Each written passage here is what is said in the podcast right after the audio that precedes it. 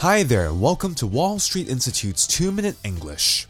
I'm sure most of you would agree with the statement that the actual culture of your workplace makes a great difference in how much you actually enjoy your job.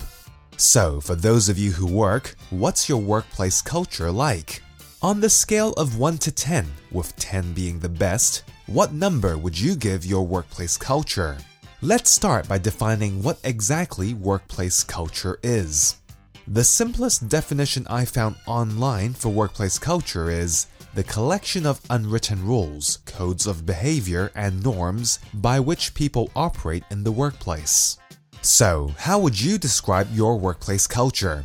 What do you like about it? What don't you like about it? Obviously, workplace cultures vary from company to company, industry to industry. But I have noticed some similarities in the workplace culture among many Hong Kong companies. Many people simply need to work overtime. Time and again, I meet many people who have to work overtime daily, even though it's not a part of their contract. And when asked why they don't fight for regular hours or leave on time, they tell me that if they didn't finish it, they would need to finish it the following day anyway. For those of you who have to work overtime all the time, how do you deal with it? Do you just accept it or do you talk to your manager about it? Another thing I've noticed is that many people feel guilty about leaving the office earlier than others, even when they have finished all their work.